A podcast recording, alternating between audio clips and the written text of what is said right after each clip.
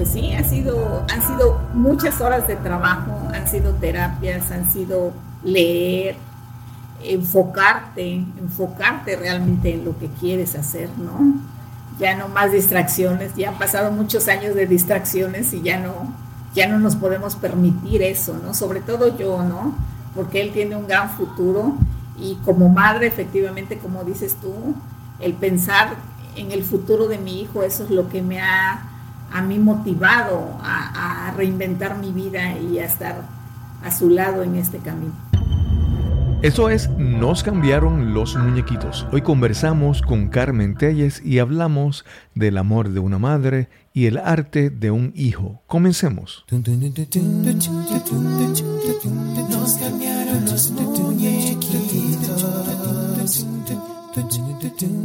Mi nombre es Cristóbal Colón. Soy un comunicador, un bloguero, un podcaster. Y eso es, nos cambiaron los muñequitos porque lo único constante en la vida es el cambio. Bienvenida, bienvenido a Nos cambiaron los muñequitos. Gracias por acompañarnos en este episodio, el número 130. Hoy conversamos con Carmen Telles.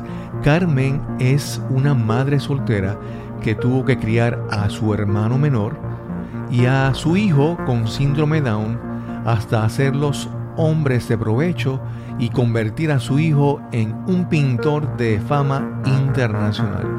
Esperamos que disfruten esta conversación con Carmen Telles. Hoy tenemos una entrevista que va a ser interesante. Hace, un, hace ya unos meses conversé con Paula Zaragoza. Ella es de México y tuvimos una, conversación muy interesante. Y de esa conversación ella decidió referirme a nuestra invitada de hoy. Hoy vamos a conversar con Carmen Telles. ¿Cómo estás, Carmen? Hola, ¿qué tal, Cristóbal? Pues muy, muy contenta, muy agradecida por brindarme este espacio. Efectivamente, una amistad en común, una amiga en común fue la que nos enlazó y pues aquí estoy, muy contenta. Carmen, ¿de dónde tú vives? ¿Dónde estás ahora mismo? ¿En qué parte de México? Eh, yo estoy ahorita en el puerto de Veracruz. Ok, ok. ¿El puerto de Veracruz es un, es un lugar así como de turismo o, Sí, es correcto. Veracruz es el puerto más importante de, de pues del, de México y sí es un, una ciudad turística. Playa, sol, muy bonito todo. Carmen, háblanos un poco sobre, sobre tu origen, sobre dónde naciste, qué estudiaste. Háblanos sobre eso, por favor. Fui en una familia eh, donde el papá trabajaba en una empresa, en un ingenio, mi madre era una ama de casa, yo soy la segunda de siete hermanos. Eh, nosotros somos de aquí, del estado de Veracruz, de un pueblo del estado de Veracruz, y posteriormente cuando yo terminé la secundaria, me vine a Veracruz a estudiar este, una carrera la cual no concluí. Este, y bueno, pues tuve una infancia, una adolescencia muy bonita hasta que perdí a mi padre. Ahí empezó, eh, fue un par de aguas, ¿no? Donde todos mis sueños se truncaron, todas estas expectativas que yo tenía para mi vida se vieron truncadas eh, por la muerte repentina de mi padre. Y bueno, pues yo a esa edad, antes de los 18 años. ¿Qué edad tenías cuando, qué edad tenías cuando él murió? Eh, yo tenía 17 años. Sí. Una, una pregunta. 17 años. Mencionaste que él trabajaba en un ingenio. ¿Qué es un ingenio allá en, en México? Bueno, un ingenio donde se produce la caña. Ah, ok. Sí, donde no. se muele la caña y se produce el azúcar. Perdón. Exacto. Sí, no, no, no te pregunto. Un ingenio azucarero. Sí, sí, no. Te, mi pregunta es porque Puerto Rico es un ingenio azucarero. Incluso mi pueblo natal es le, los equipos deportivos de mi pueblo le llaman los azucareros porque mi pueblo era. Eh, ah, sí. sí. Y había un barrio que es el barrio Ingenio y es en la industria azucarera, la caña de azúcar es como que una industria que por lo general eh, la tradición y, y, todos los pueblos que están cerca de eso es cambia, ¿verdad? Es una cultura diferente en la, por la sí, azúcar de la caña de azúcar. Entonces me decías que tienes como 17 sí, años cuando, cuando tu padre fallece. Es correcto, mi padre falleció. Este, y bueno, pues ahí fue cuando yo, por ser la segunda hija de la familia, Eh, y bueno, por estar muy cerca, yo tuve mucha empatía. Obviamente quise a los dos, a mi padre y a mi madre, pero fui más cercana a mi padre, entonces fue como que sí me pudo mucho más este, el haber perdido a mi papá, al, quedarme en esa situación, y fue cuando me di cuenta de la realidad de mi familia, ¿no? Que realmente no había un... Eh, la situación económica estaba muy mal y pues fue cuando yo empecé a trabajar. Ok. ¿Y tu papá era el único que trabajaba? Sí, es correcto, pues estamos hablando de los años, yo tengo 55 años, así que imagínate en ese tiempo, pues la mujer estaba 100% eh, a la familia, ¿no? claro, claro. de casa. Claro. No, y entonces te pregunto también porque, como te mencioné, yo vengo de un pueblo de, azúcar, ¿verdad? Mi pueblo de Yabucoa. Y, entonces hay incluso novelas, o obras literarias en Puerto Rico que hablan de que en la industria del azúcar había el tiempo de la zafra, acá le dicen la zafra, y el tiempo muerto. Que entonces para... si, tu papá si tu papá trabajaba posiblemente en esa labor, no sé exactamente qué hacía, pero había una época de trabajo y hay una, una, época donde no había trabajo y no sé si ese también afectaba a tu papá. Sí, es correcto. Mira, mi padre fue una persona a la que yo admiro mucho y yo lo pongo como referéndum, ¿no? Porque mi padre fue un hombre huérfano y que él solo se creó un, un futuro diferente. Entonces mi papá eh, estudió en, en esa época por correo inglés y mecánica. Y él era una persona que tenía obra de mano de obra especializada en mecánica. Y efectivamente, como tú hablas, había estaba el tiempo de zafre, el tiempo de reparación. Sin embargo, mi padre empezó a meterse en cuestiones de la política, en liderazgo. Entonces sí, ahí había un poquito más, eh, una situación un poco más diferente que cualquier otro obrero. Y entonces, en ese momento que tú te das cuenta de la realidad de tu familia, tuviste que entonces ¿Pudiste continuar estudiando o tuviste que poner eso en pausa para trabajar? Háblanos sobre eso. Sí, mira, pues yo en ese momento fue cuando me di cuenta de la realidad y yo lo que hice fue salirme de la escuela. Ya nosotros, eh, bueno, no solamente yo, sino también mis hermanos estudiaban en colegios particulares y pues ya no hubo dinero para pagar mensualidades y en ese momento me di cuenta que yo era la que tenía que estar al rescate en apoyo a mi madre y a mis hermanos, que todavía el más chico tenía cuatro años, te podrás imaginar. Eh, nos llevamos un año, somos, fuimos siete hermanos. Este, y me metí a trabajar, todavía no cumplí los 18 años y entré a trabajar a un banco, donde pues bueno, me dieron trabajo, pero no podían darme todas las prestaciones porque no podía, por, porque todavía no estaba mayor de edad y no podía yo entrar en nómina oficialmente. Pero eso fue mi primer empleo. Claro, claro. Y ¿Tuviste la oportunidad de regresar a, estudiar o, continuaste después? Porque a veces después que ya tú empiezas con esa carga, he visto muchos casos, ¿verdad? Después que tú traes con esta responsabilidad de adulto de trabajar y sostener a tu familia, después tomar la decisión de regresar a estudiar es como que muy difícil. ¿Tú tuviste esa oportunidad o, o ya tu vida cambió a partir de ese momento? Mira, lo que pasa es que no es que no haya tenido la oportunidad, sino que ya mi, mi vida tomó otro rumbo. Eh, ¿Qué pasó? Bueno, pues sí, eh, yo creo que de todos los hermanos yo me, fui, me vi más afectada por esa ausencia de mi padre y en ese proceso de, de, trabajar y apoyar a mi madre y todo esto, cada uno de mis hermanos agarró como que su rumbo, unos tíos se hicieron cargo de unos y otros se quedaron con mi madre, uno de mis hermanos falleció, este, y bueno, pues yo en ese proceso eh, conocí al papá de mi hijo, un hombre 20 años mayor que yo, yo tenía 18 años y él tenía 38 años. Y bueno, pues fue como que eh, ahora me doy cuenta, por supuesto, en ese momento yo no lo veía así, ¿verdad? este, yo ahora reconozco y acepto que fue para mí como una figura paterna. Sí, y estuvimos muchos años juntos, eh, ahí yo fue cuando yo me salí de trabajar, él fue una persona que nos apoyó en cuestiones este, con, con mi familia. Sin embargo, esto no duró mucho porque al poco tiempo mi madre fallece. Wow. Y, este, y otro golpe, ¿no? Otro golpe que fue también muy duro para, para mí, ¿no? Eh, para eso yo ya tenía, estaba embarazada de, de Alan. Yo ya tenía yo pues una vida pues planeada, ¿no? Ya teníamos una estabilidad, por decir así. Yo no trabajaba, también me dedicaba pues a la casa. Él era una persona que tenía recursos la solvencia, ¿no? Claro. Eh, económica como para solventarnos y de hecho él me pidió que estuviera yo en casa. Se muere mi madre y lo que hago es traerme a mi hermano, que tenía 10 años. Wow. Tenía 10 años, no, 9 años mi hermano cuando mi madre murió, entonces eh, me quedé a cargo de dos niños. Wow. Ya no de uno, sino de dos. Y este, y te digo, no es de que no haya tenido la oportunidad de estudiar, sino que ya mi vida se desvió hacia otro lado. Claro, claro. Muy diferente a lo que yo había soñado, a lo que yo había planeado. Y bueno, pues ahí empezó otro, otra aventura en mi vida. Sí. Cuando dices que ya te, el segundo, Alan ya había nacido cuando murió tu madre.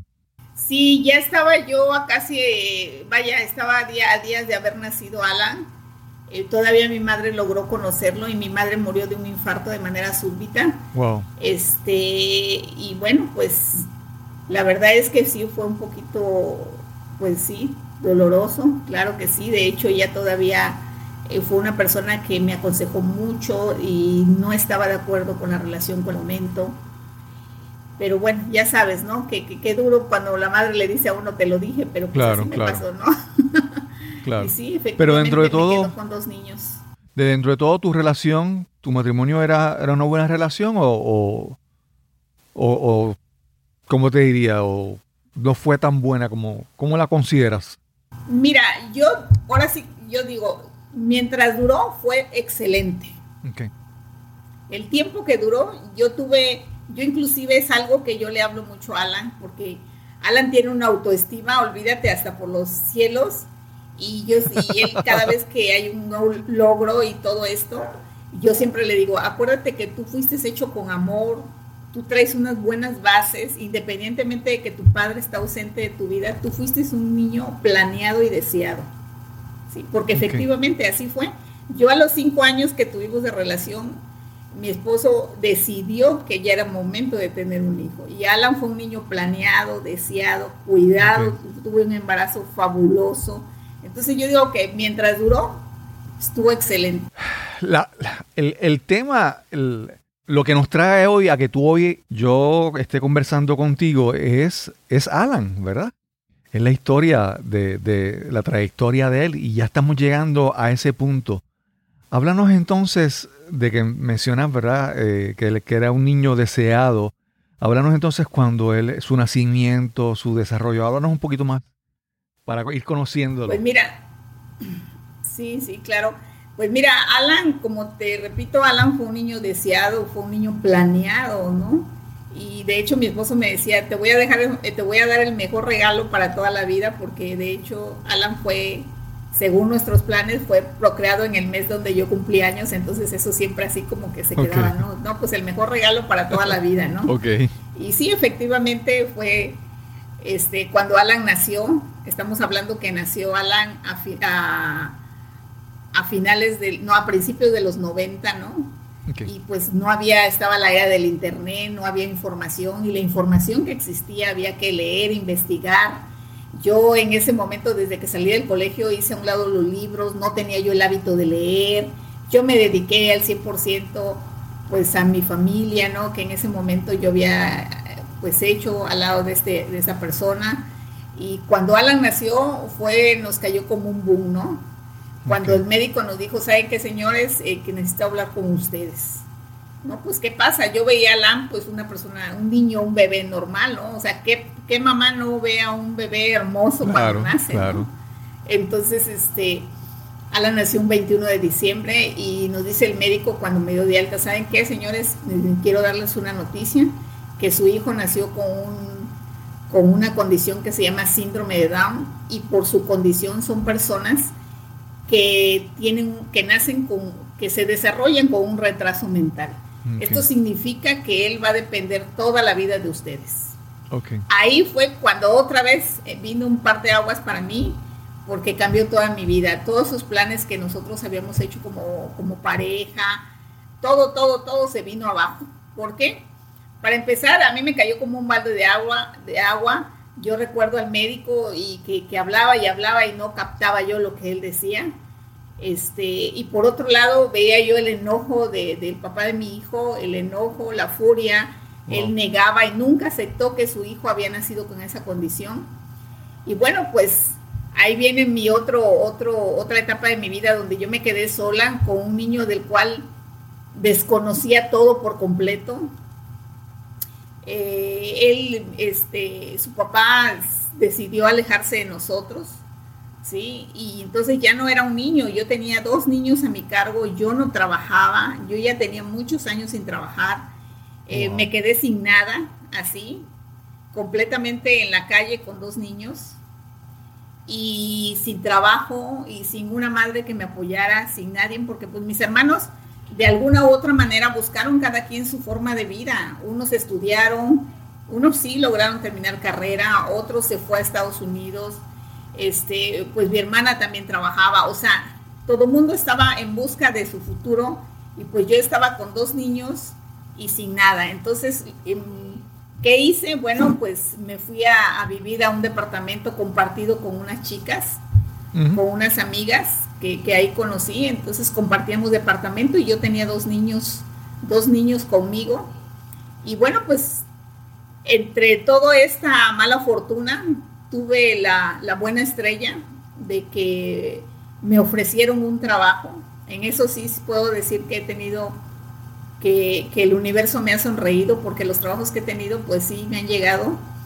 Este, me hablan que, necesitaban una secretaria y que yo cumplí el perfil para, para ese trabajo y es un trabajo que, pues del cual yo agradezco mucho porque ya tengo 28 años trabajando para una institución de gobierno. Y la verdad, este, me han apoyado mucho, he sido muy bendecida en ese aspecto.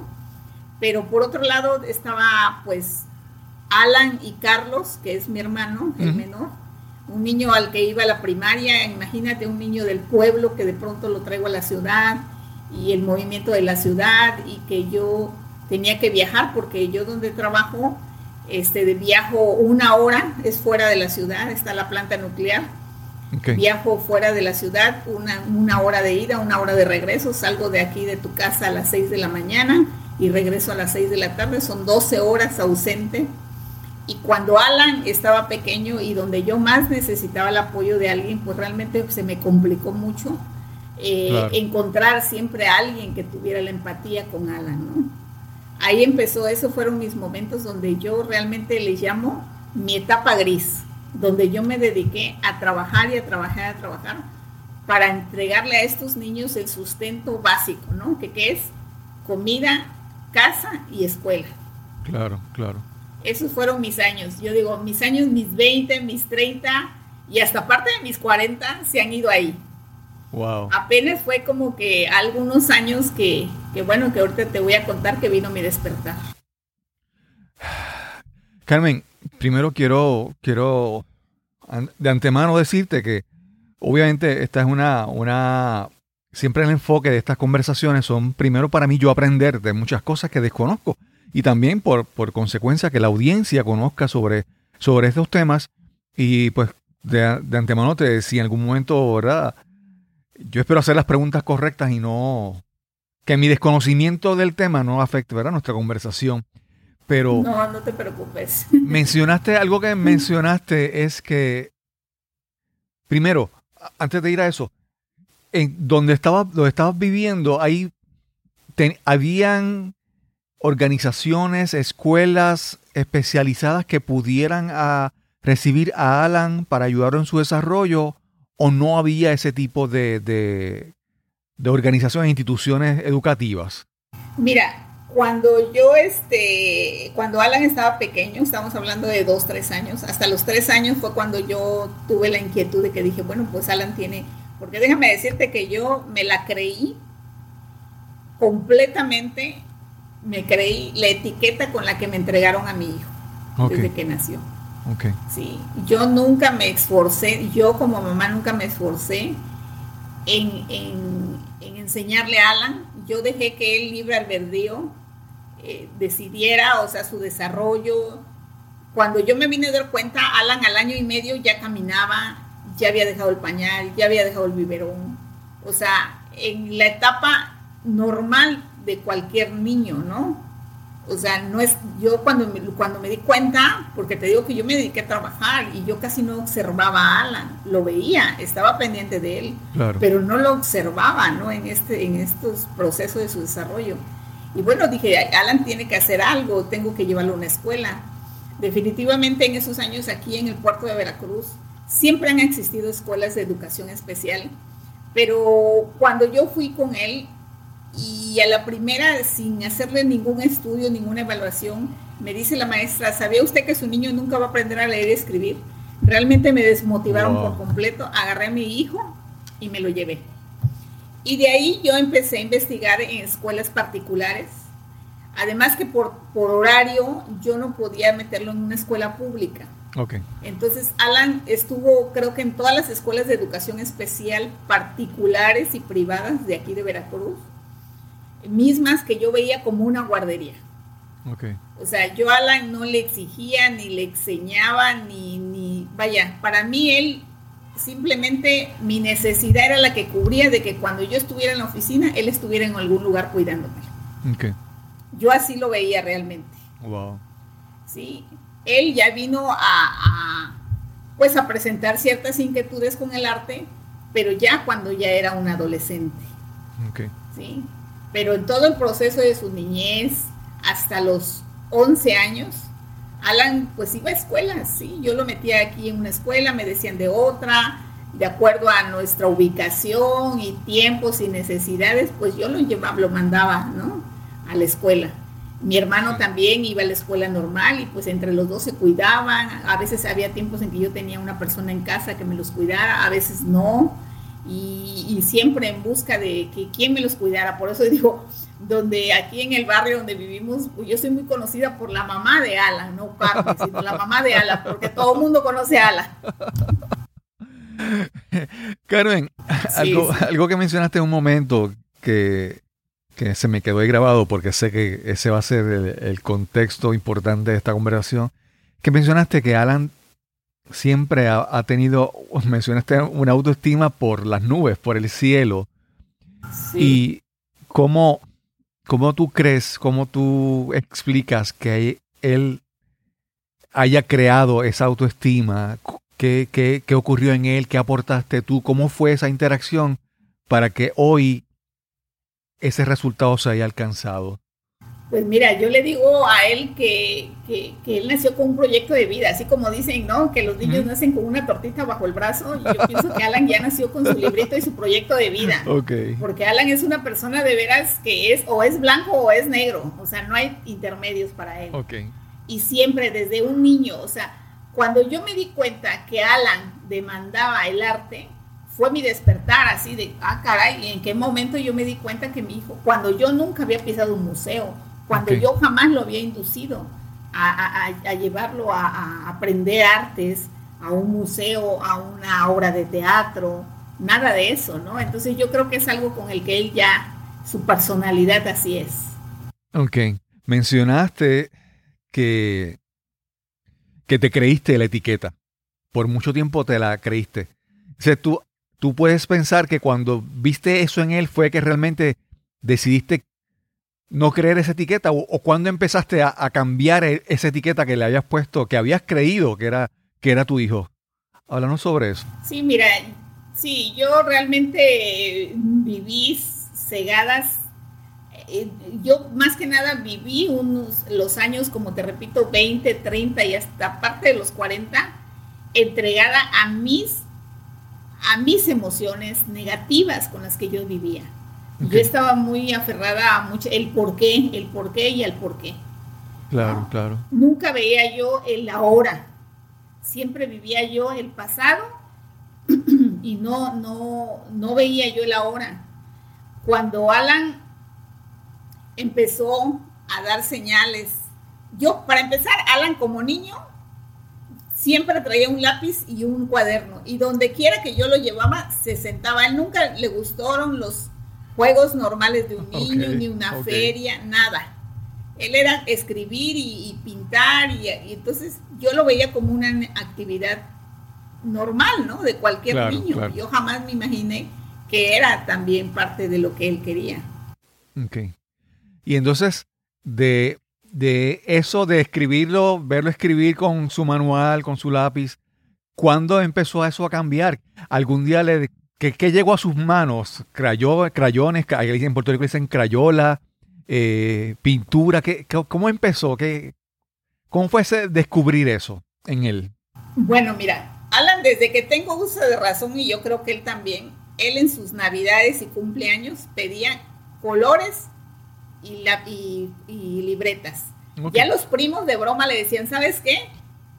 No hay regalo sorpresa para ti porque siempre quieres colores. Ahora, llegábamos a la casa de los primos y él hacía, había operación mochila cuando salía Alan, porque se llevaba los colores de los primos. Entonces, ¿qué pasó? ¿Cuál fue el descubrimiento? Bueno, cuando él tenía 11, 12 años, yo decidí, o me informé, o alguien me dijo que existían unos talleres para los niños como, con capacidades diferentes, donde los enseñaban a hacer manualidades. Ok. Sí, algún oficio. Entonces yo decidí este, inscribirlo en esos, en esos talleres pero realmente ahí fue en el momento que yo descubrí que a Alan le gustaba pintar. ¿Por qué? Porque él fue, si acaso, una semana o un mes aproximadamente, no me acuerdo muy bien, y la maestra me manda un recadito, señora, necesito hablar con usted. Ok, Y, ¿Y ahora qué pasó? No, pues ¿sabe qué? No podemos tener a Alan. Me dice, no podemos tener a Alan porque Alan realmente no le gusta, no recibe ninguna instrucción, no le gusta hacer lo que le estamos enseñando y lo único que llega, saca de su mochila sus colores, sus libretas, se pone a, dibujar, a pintar y me distrae a los niños. Entonces lo que hace es crear un problema aquí en la salón. Mejor usted busque que realmente lo que le guste porque aquí él no puede estar. Cuando yo llego a casa, obviamente molesta porque yo decía, bueno, ¿y ahora qué voy a hacer con Alan? Yo tengo, o sea, yo siempre mi necesidad era el trabajo, el trabajo, el trabajo. Cuando llego a casa, mi hermano para en esa época ya estaba estudiando la universidad y me dice, ¿qué no te das cuenta que a tu hijo le gusta mucho dibujar? ¿No te das cuenta? Dice, yo le he enseñado en la computadora este, obras de Miró y de Picasso y él se entusiasma y él me señala que eso es lo que él quiere. Ahí empezó nuestra nueva aventura ¿Por qué? Porque a partir de ahí realmente fue mi, abrir los ojos. Yo recuerdo que lo abracé y le dije, ¿sabes qué, hijo? ¿Tú quieres pintar? Y me dice, sí, mamá, las artes. Él llamaba las artes a pintar. Me decía, yo las artes. Entonces, pues ahí empezó nuestro peregrinar. Te estoy hablando de 1995, algo así sí, en el 2000, no, en 2000, como en el 2002, 2003, este, empecé yo a buscar escuelas, en ninguna me lo aceptaban, en ninguna. Eh, de ahí empecé a buscar maestros, tampoco. O sea, nadie, nadie, nadie así.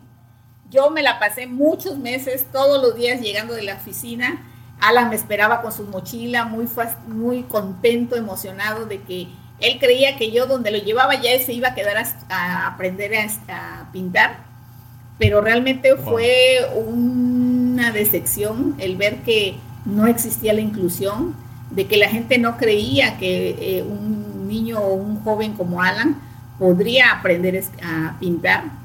Entonces, realmente ahí empecé mi proceso conmigo misma, ¿no? El, el ver, el comprometerme con mi hijo realmente y pues ver que, mi hijo realmente no era lo que me habían dicho, ¿no?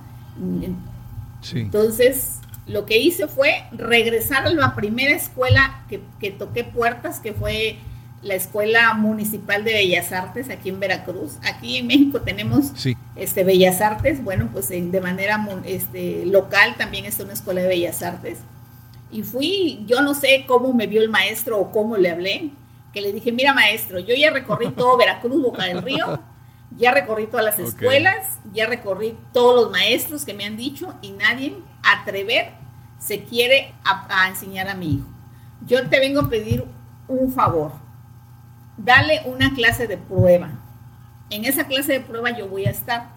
Si consideras que él no tiene capacidad, que no le gusta, que te puede crear un problema con tus alumnos, yo en ese momento me retiro y no lo vuelvo a traer, pero dale una oportunidad. Y me dijo, bueno, ok, señora. Pues vas a creer que fue tanto esos meses que anduvimos recorriendo y tantas las ganas de Alan por, por, iniciar sus clases de pintura, que el primer día que llegamos, Alan no quiso entrar al salón porque era un salón y tenía un patio grande. Él se instaló en el patio, se instaló en el patio sus primeras clases y tomó clases ahí en su caballete y fascinado. Él no veía nada más que sus, sus pinturas, ¿no? Y bueno, pues así empezó. Yo durante tres años lo estuve acompañando a sus clases de pintura. Cuando pasó ese tiempo, el maestro me dijo, sabes que Carmen, discúlpame, pero tu hijo es, tiene un súper talento. Yo no sé si tú quieras que él continúe pintando como un entretenimiento o no sé qué quieras hacer para su vida, porque él tiene gran talento, pero necesitaríamos crearle un plan de de estudios adaptados, o sea, la carrera de artes plásticas adaptada para que él conozca todas las disciplinas del arte plástica. Y le dije, bueno, pues adelante. Me hizo el plan, el plan de estudios. Entonces ahí fue cuando yo ya empecé, obviamente ya teníamos tres años eh, con esas clases. Alan no le gustaba ni leer ni escribir y hasta la fecha lo hace por pura necesidad. ¿Por qué? Porque él sus fortalezas es la pintura y ahí se expresa y hace lo que él quiera. Sin embargo, para mí sí era una necesidad que él aprendiera lo básico, ¿no? En ese plan de estudios yo incluí una educación personalizada. Contraté una maestra de educación básica, este, iba a sus clases de natación, iba a sus clases de taekwondo, y tomó clases de baile regional, jarocho.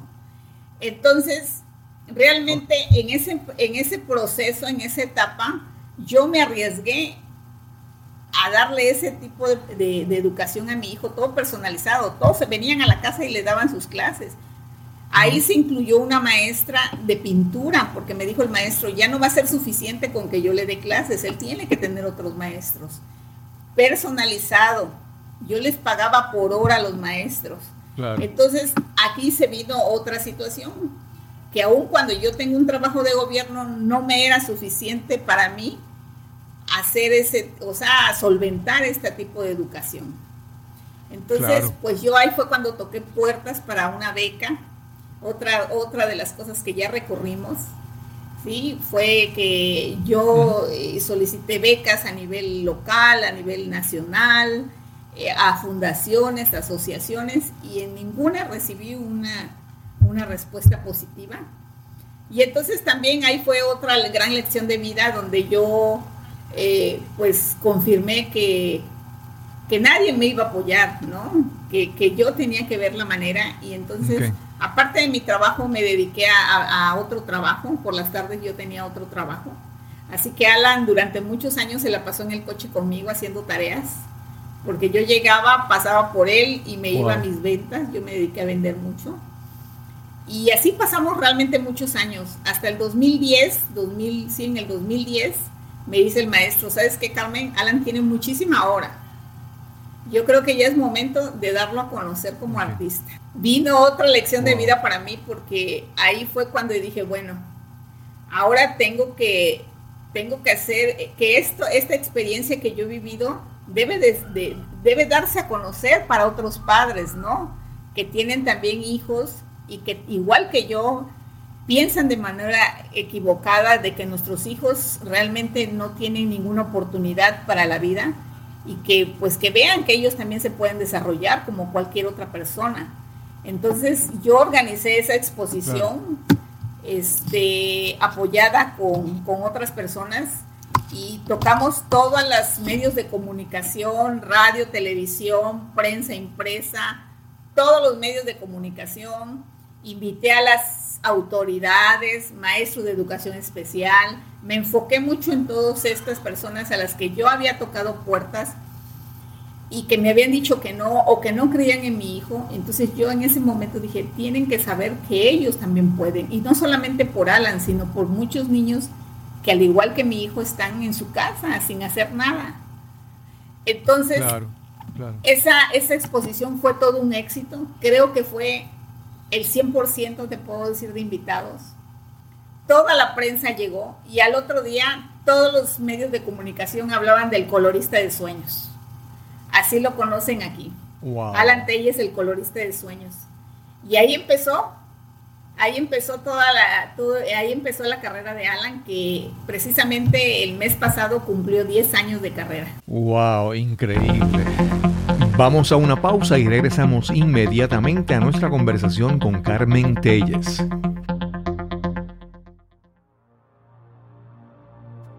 Escucha y dime si te ha pasado esto.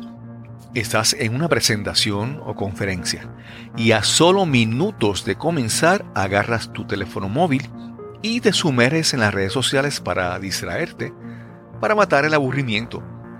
Y puede que el tema sea importante y valioso, pero el presentador no puede capturar tu atención, no logra que te intereses en su mensaje. ¿Te ha ocurrido? O peor aún, ¿ha pasado algo similar cuando eres tú el que estás presentando? Mientras hablas, ves con frustración cómo pierdes poco a poco el interés de tu audiencia. Y es que no es suficiente el valor o la importancia de tu información si el mensaje no viene acompañado de entusiasmo, pasión y con las técnicas de comunicación más efectivas. Para tener el éxito que sueñas, necesitas las herramientas apropiadas para educar, persuadir e inspirar a tu audiencia. Si quieres comunicar y conectar realmente, necesitas descubrir tu mensaje, optimizarlo y presentarlo con autoridad y autenticidad. Quiero ayudarte a encontrar ese mensaje emblemático que te eleve sobre tus colegas o tu competencia, quiero que descubras tu voz, que te conviertas en ese conferenciante, en ese orador influyente que imaginas y anhelas ser. Para más información visita el enlace www.speaknow.live. Speaknow.live. O si deseas, puedes escribirme al correo electrónico info arroba cristobalcolón.net. Info arroba cristobalcolón.net. Ese puede ser el primer paso a cambiar tu vida y alcanzar las metas que tanto anhelas. Y ya estamos de vuelta a nuestra conversación con Carmen Telles. Carmen, te, quería preguntar algo que mencionaste, que mencionaste que él, que él no, le gusta leer ni escribir, que lo hace solamente por, porque es necesario, pero que entonces a través de la pintura él empezó a expresarse.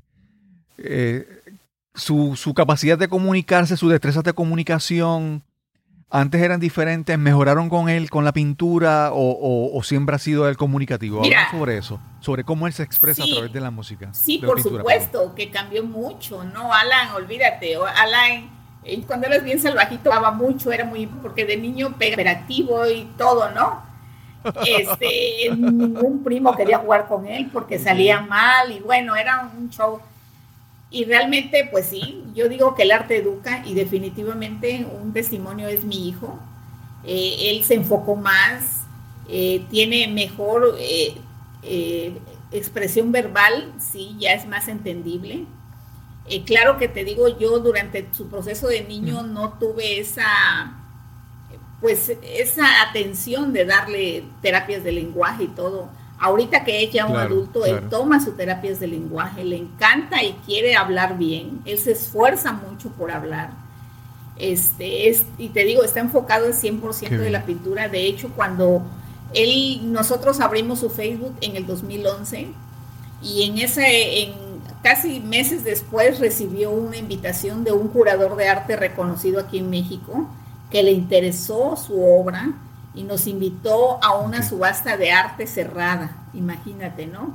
Donde se maneja el arte a, niveles muy altos, ¿no?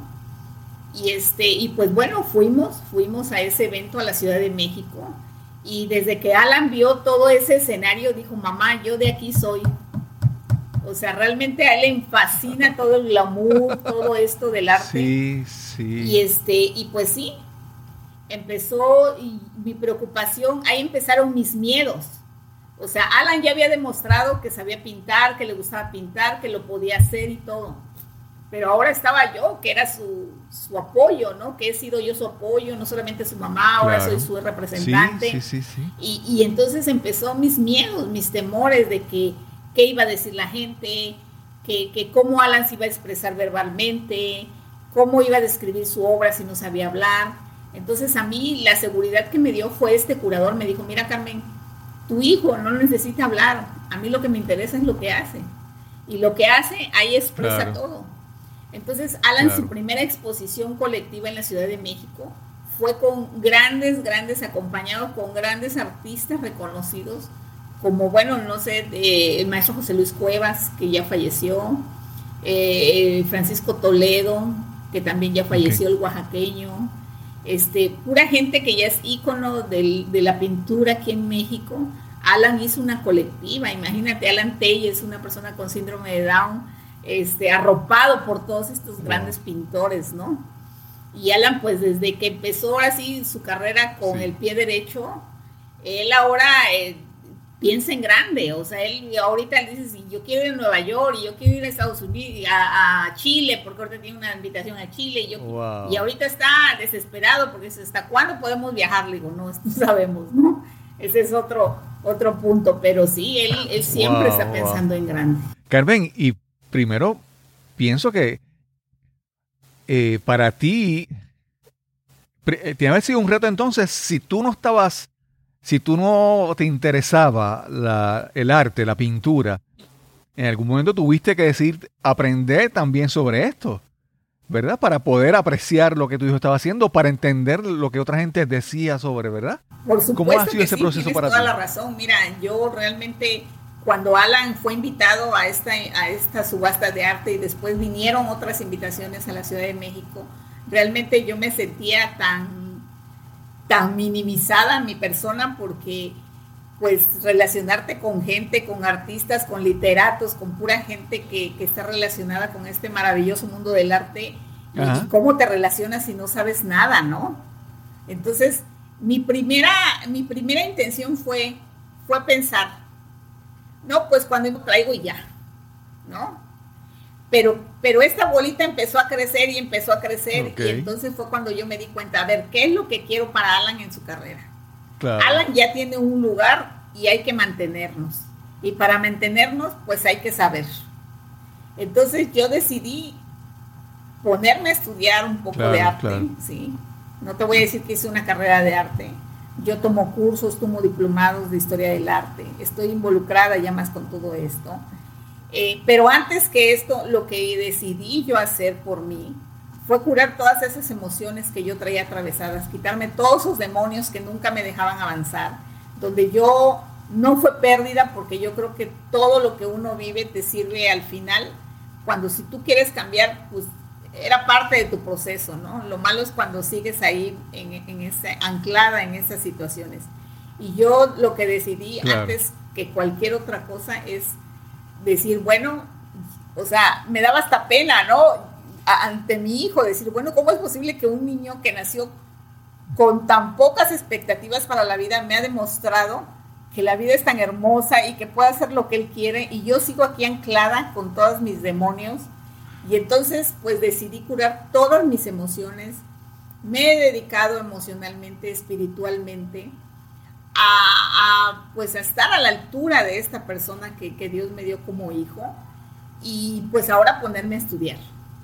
Entonces, este, me he dedicado a, aprender un poco del arte. Eh, tengo la asesoría del curador que lo descubrió. Él es una persona que ha sido un gran apoyo en, este, en, este, en esta carrera de Alan, ¿no?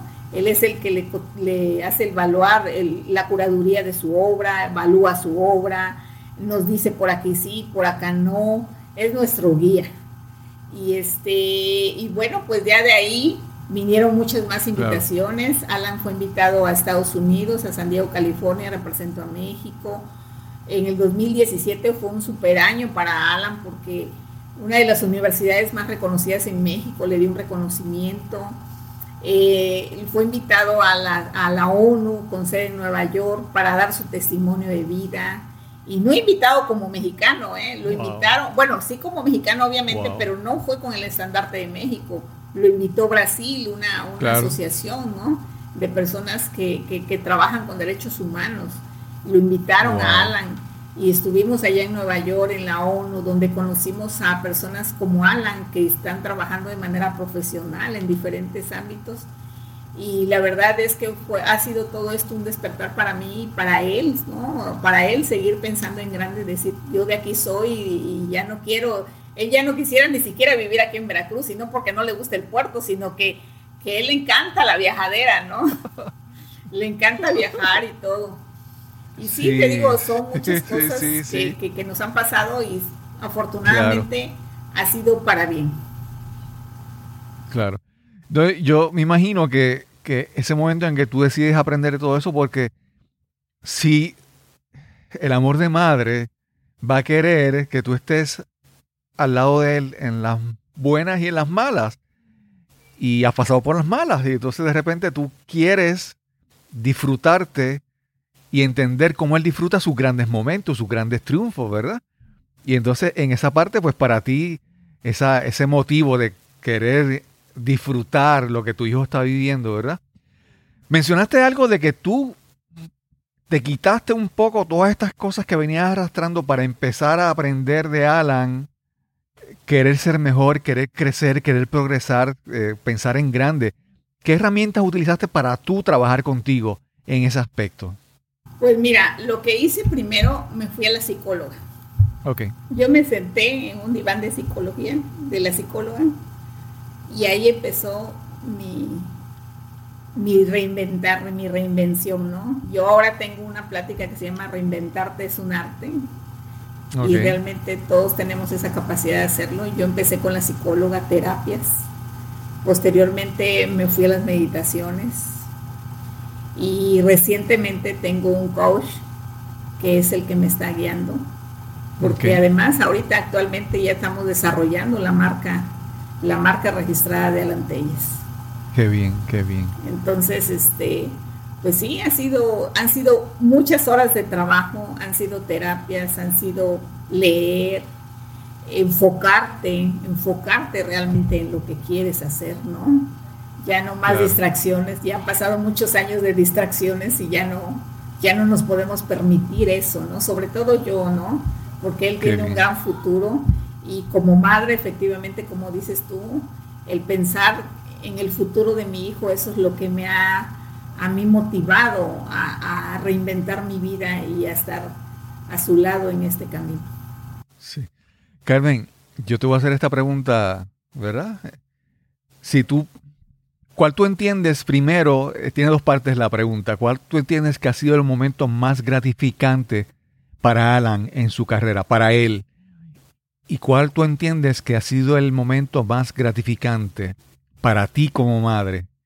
Si, pues, si fue el mismo si no fue el mismo, háblanos sobre eso. ¿Cuál tú entiendes que es el mejor momento gratificante de él y el tuyo? Pues mira, yo te voy a decir cuál fue el mío. El mío fue después de que lo invitaron a a una a un evento. Este, él fue invitado para intervenir una obra de un reconocido artista para una causa social. Fue elegido junto con 100 artistas plásticos nacionales e internacionales para hacer la intervención de una escultura. Y su escultura fue elegida para subastarse en Nueva York en una casa de subasta fue una causa social que él hizo.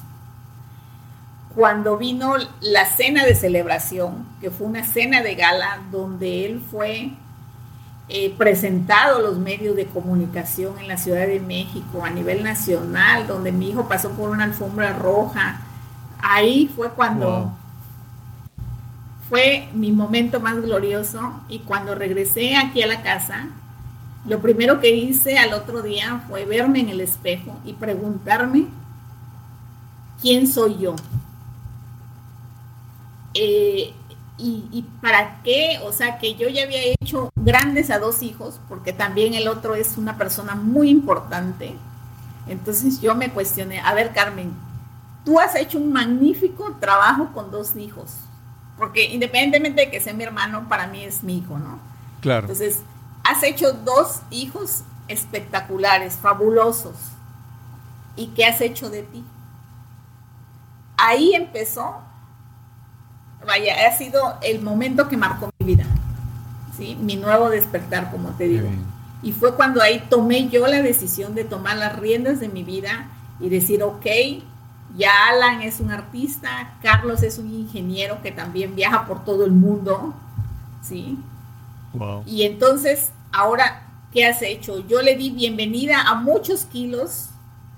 O sea, todo el mundo me veía un rostro y me decía, Carmen, es que tú eres muy guapa, tienes una, eh, tienes, o sea, por ejemplo, yo hasta la fecha estoy sola, no tengo pareja, entonces la gente se ve por las experiencias, pero es que tú tienes un, trabajo en el gobierno, tienes esto, tienes el otro, ¿por qué estás sola? Pues es que hay muchas cosas, no solamente es lo que tú ves por fuera, ¿no?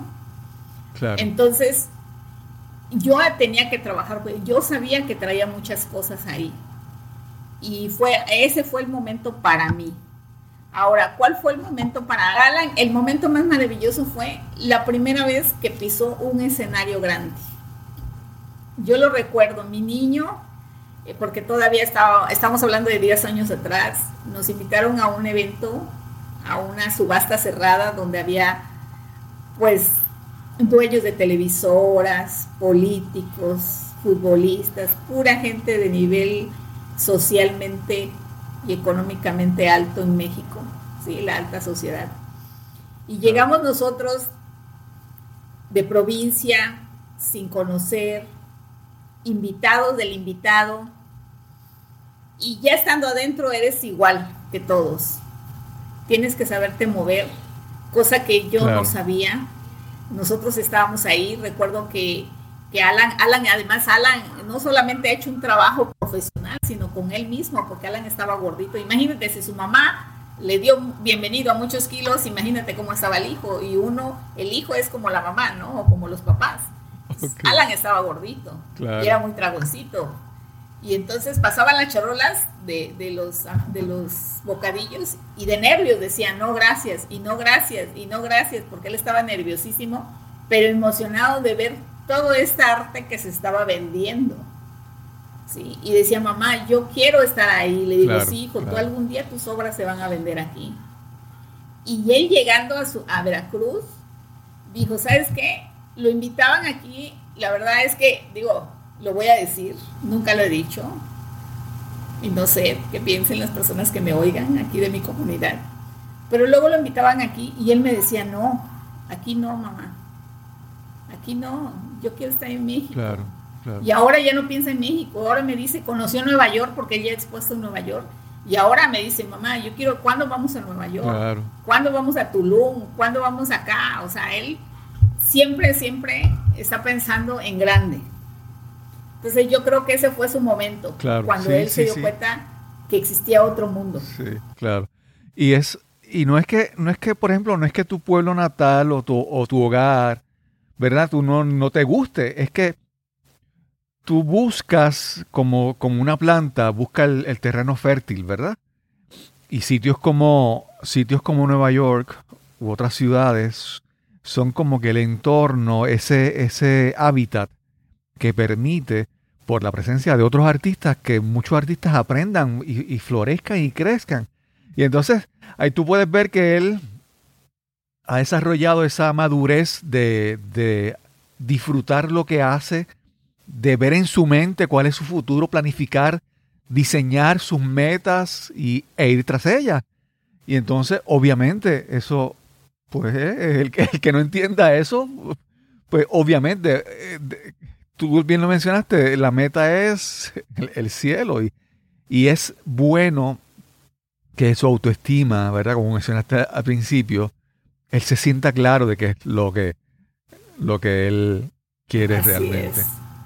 Wow, fíjate que, una, una, historia acá increíble. Fíjate que este año Alan tenía una agenda muy movida y empezaba precisamente con un viaje en Nueva York, donde iba a exponer en una universidad privada que tiene la carrera de Historia del Arte y todavía alcanzamos a mandar su obra, de hecho su obra está allá. y después viajaríamos a Los Ángeles, porque la Embajada de México en Los Ángeles este, le había organizado ya una exposición este, individual y ya íbamos con patrocinadores oficiales, eso era lo grandioso, que ya gente se estaba sumando, se está sumando, porque Alan realmente tiene una superestrella y, y yo siempre le he dicho, ¿sabes qué? La gente te apoya por tu trabajo, no por ti ni por mí, sino por tu trabajo. Entonces realmente Alan ha sido muy bendecido en su carrera. Aquí lo que estamos haciendo es la manera de retribuir todo lo que nos han apoyado y que la gente ha creído en Alan, es seguir trabajando con más calidad, siempre más profesional. Este, Alan ahorita tiene dos proyectos, uno virtual donde va a dar un curso este, a unos niños. es una colaboración que se, se firmó con una empresa cafetalera, que ellos van a hacer su parte social y Alan les va a dar un curso a los niños. Otra cosa que es un par de aguas y de lo que estamos súper orgullosos y emocionados es que Alan, su obra y su imagen va a estar plasmada en los libros de texto a nivel nacional, de nivel secundaria. Entonces, la verdad, imagínate, Alan, que es, fue o que es una persona que de niño no tuvo la oportunidad de ser incluido en una escuela regular y ahora su imagen va a ser vista por todos los niños de México. Increíble. entonces, la verdad es que estamos súper emocionados. Este viernes este viernes se va a publicar en la página oficial del Instituto Veracruzano de la Cultura, que es un instituto muy importante en el tema de la cultura, va a publicar la vida y obra de Alan como artista veracruzano. Entonces realmente, mira, nosotros siempre se nos han cerrado unas puertas y se abren otras gigantes. Pero eso no es casualidad, esto es parte del trabajo que hemos venido haciendo. Y cada vez que salen cosas por supuesto que nos hace sentir muy felices y emocionados, pero es algo como que ya esperábamos, porque realmente, al menos Alan trabaja todos los días, cuando no está haciendo bocetos, está pintando, ahorita está haciendo un mural aquí en, el patio de la casa, siempre está haciendo cosas. Yo estoy muy enfocada en las cuestiones de marketing, de desarrollo de su, de su marca. Esperamos que este viernes también ya se lance su tienda en línea donde se va a vender su obra y aparte eh, tenemos reproducciones de su obra en diferentes eh, productos, ¿no? Textiles. Y bueno, pues estamos, tenemos muchos planes todavía para Alan. Qué bueno, qué bueno. Y, lo que me encanta también es que eh, el, pues la carrera de, Alan obviamente lo beneficia a él, pero pues te beneficia a ti, te beneficia a Carlos a, tu hermano y a ¿verdad? toda la familia. Y es como que es bueno ver eso, ¿verdad? Que, que esa energía creativa de él, de ese positivismo, pues se, se lleve enredados a todos, vamos a decir así, de buena manera, ¿verdad? Que todos hayan crecido y hayan, se hayan beneficiado de, de esta experiencia. Así es, así es. Nos ha inspirado mucho Alan Telles. ¿Dónde, ¿Dónde pueden contactar? Mencionaste que la ya sale pronto la, tienda virtual de, Alan. ¿Dónde pueden conseguir más información sobre ti y sobre Alan, sobre sus obras en Internet? Ok. Mira, Alan, eh, su, su, web, su sitio web es www.alantelles.com. Ok. Sí, y ahí, a través de la página web a través de la página web, ahí pueden en contactos, pueden comunicarse con, cualquiera de los dos. También sus redes sociales, en Facebook, Alan está como Alan Telles. En Instagram está como Alan Telles Pintor. Y una servidora tiene una página que se llama Carmen Telles. Ahí escribo pues mi día a día o experiencias que tengo con Alan y bueno, pues siempre estoy ahí disponible para lo que se les ofrezca, sobre todo a los padres ¿no? nuevos que están, que están empezando este camino. Claro. Carmen, de verdad realmente estoy súper, súper agradecido de esta conversación. Estaba por aquí secándome la, la humedad en la esquina de los ojos. porque ha sido una, una conversación muy interesante, muy emotiva y es y siempre es bueno ver historias así que inspiren, que de personas que buscan lo que quieren hacer, buscan sus metas, sus sueños y, y alcanzan eso. Eso es hermoso, ¿verdad?